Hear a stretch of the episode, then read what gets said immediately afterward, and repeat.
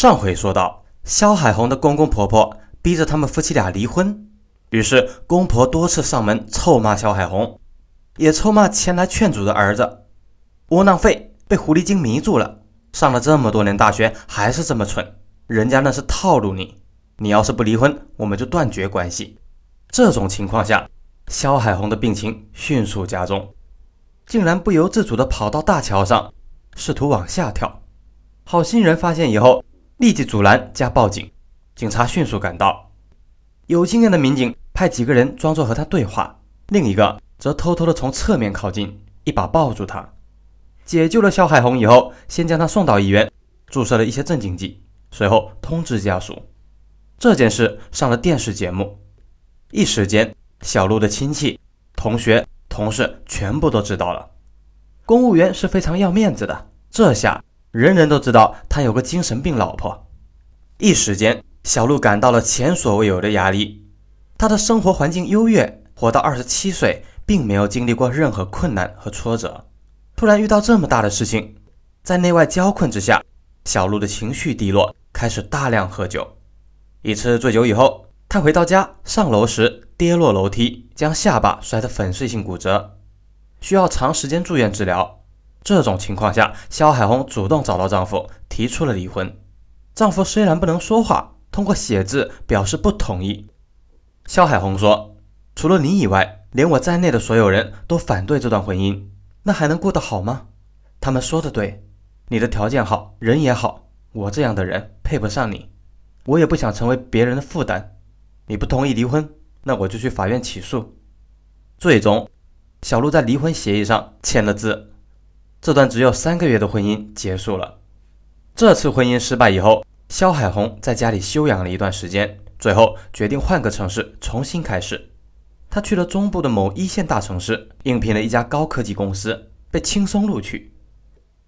肖海红的工作能力是极强的，别人需要通过三个月的试用期，他只用了十天。公司的同事全部都是二十多岁的年轻人，几乎都是小伙子。大家可以猜猜这是什么行业？肖海红年龄大了一些，却是个颇有女人味儿、颇有吸引力的女人，堪称小伙子杀手。很快啊，有一个小伙子就爱上了她，他就是刘志阳。刘志阳二十八岁，肖海红三十二岁，两个人相差四岁。同前夫小陆相比，刘志阳的条件就有了很大的差距。他出生在一个贫困县的农村，有两个妹妹。他的父母为了培养三个孩子，只能去县城打工，靠卖当地一种廉价的小吃辛苦赚钱。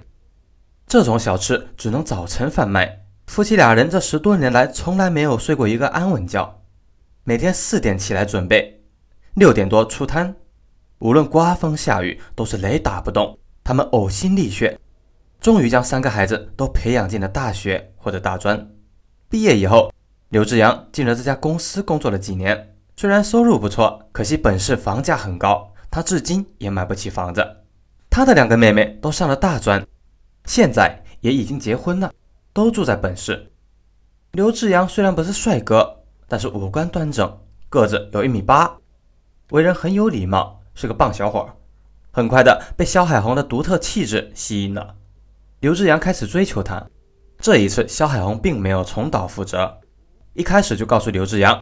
自己曾经患有抑郁症，刘志阳似乎不在乎。他家里人也曾经有人患过这类疾病，知道是可以治好，至少是可以控制的。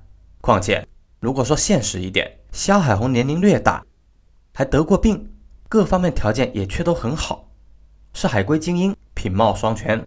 正常来说，在不是很发达的城市，尚且买不起房的刘志阳，是不可能找到这种老婆的。在刘志阳表示并不在意以后。两个人开始正式交往。其实啊，肖海红的病情已经彻底好转，和以往有了很大的不同。他也很想找个归宿，度完这一生。然而，不知道出于什么原因，肖海红并没有告知刘志阳自己结过婚，只是说之前谈过男朋友，还同居过。也许他认为，短暂的婚姻和短暂的同居并没有什么不同。两个人相处以后没多久，就开始同居，却对其他人都隐瞒着。大概一个月，刘志阳的母亲来本市治病，看到儿子和肖海红的神情很亲密，曾经询问是不是女朋友，刘志阳并没有承认，肖海红呢也是自称是普通同事而已。你儿子很崇拜我而已。他们同居了半年多，才向大家公开的交往的事情。刘志阳去肖海红家里吃过饭，肖海红呢也多次和刘志阳的妹妹、妹夫见过面。刘志阳的妹妹对未来这个嫂子的印象很不错，认为她是一个有礼貌的高知女性。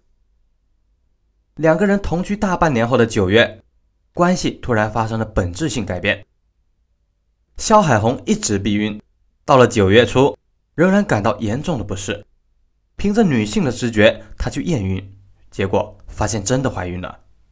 中国女人一旦怀孕，自然就想到结婚，于是肖海红向刘志阳摊牌，要求结婚。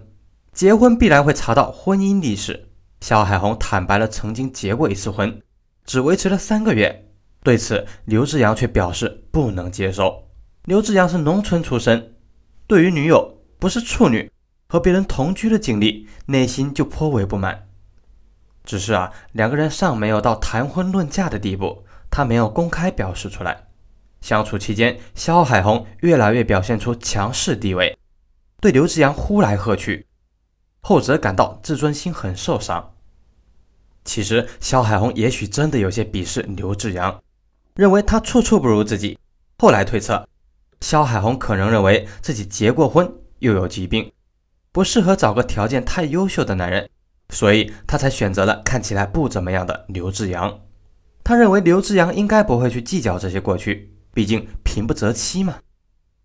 肖海红没想到的是，刘志阳当然也会选择。发现怀孕后一个月。两个人一次吵架的时候，刘志阳突然提出分手。你为什么隐瞒婚事？这不是欺骗我吗？肖海红说道：“我不是告诉过你，我和男友同居过，这和结婚有什么不同？你明明是找借口，就是要分手。不是我找借口，我老家不一样，我找结过婚的女人会被全村人笑话的。我爸妈最要面子。你放屁！这种事，你不说我不说。”你爸妈不说，谁会知道？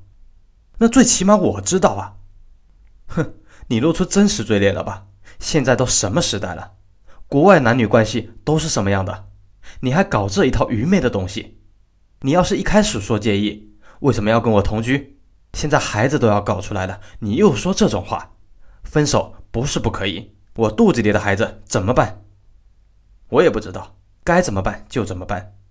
听到了这句话，肖海红勃然大怒，上去就撕扯他。刘志阳只能抓住他的两只手，将他按倒在沙发上。肖海红手被控制住，就用膝盖顶了刘志阳的下体。这一下踢得很重，刘志阳疼得松开手，在沙发上缩成一团。肖海红顺手拿起一把水果刀：“你要是对我和孩子这么无情，我现在就死给你看！”刘志阳裆部巨疼啊，恼怒之下，他也说。你寻死是你的事情，别用孩子来威胁我。随后，他拿着自己的电脑包推门而去，去妹妹家里借住了。其实啊，刘家本来就不太赞成刘志阳找一个比自己大四岁的女人。以刘志阳的条件，找到同样农村出身的同龄女大学生还是不困难的，何必找一个有这么多问题的女人呢？况且，肖海红的条件是不错，家里终究也是普通老百姓。不是什么大款或者大官，不值得儿子牺牲一辈子。此时，刘志阳却开始心软，他对肖海红还是有感情的。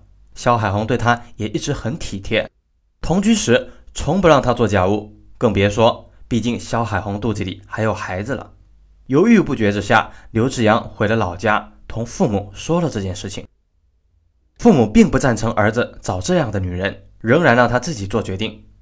不过啊，父母嘱咐他。要么你就和他结婚，要么就打掉孩子再分手，千万不能分手却留下这个孩子，不然你以后结婚了，他会用这个孩子来骚扰你，无穷无尽的，你娶了谁都过不好。刘志阳犹豫再三，最终还是决定结婚算了。对此，父母和妹妹们也没有反对。这样，刘志阳又住回了同居的屋子，俩人继续生活。既然要一起生活了，那么最后又为何会闹出人命呢？咱们明天揭晓。